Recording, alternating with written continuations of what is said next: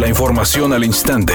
Grupo Radio Alegría presenta ABC Noticias. Información que transforma.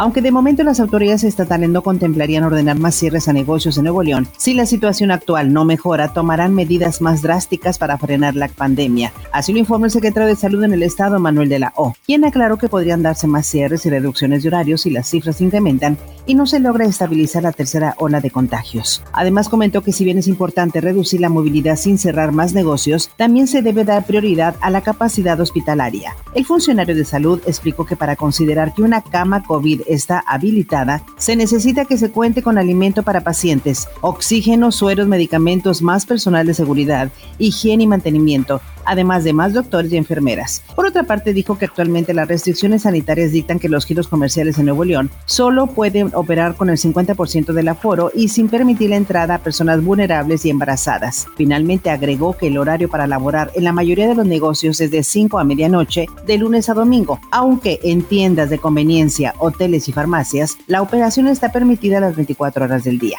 Por su parte, el gobernador del estado, Jaime Rodríguez Calderón, indicó que no hay intención de implementar más restricciones en la economía, aunque la tercera ola podría durar hasta septiembre próximo.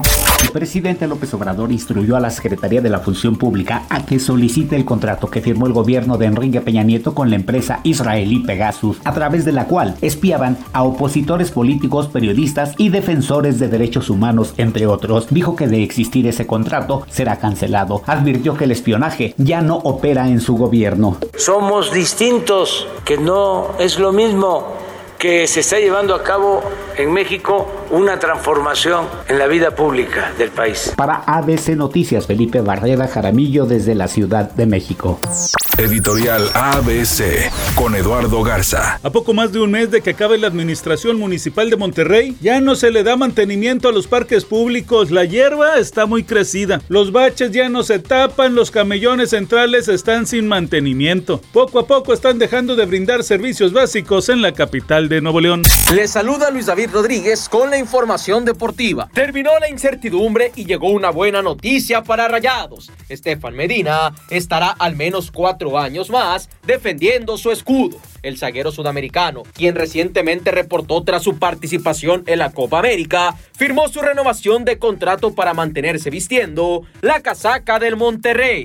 Soy Sergio García y esta es la información de los espectáculos. La cantante Gloria Trevi y Guaina utilizaron sus redes sociales para compartir avances del que será el tema en el que harán dueto. Se llama Nos Volvimos Locos y es una canción de lo más movida con el peculiar estilo de la Trevi y el ritmo de las canciones de Guaina.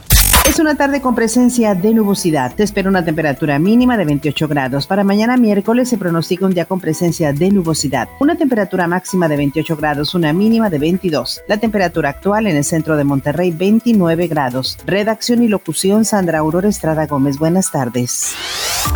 ABC Noticias. Información que transforma.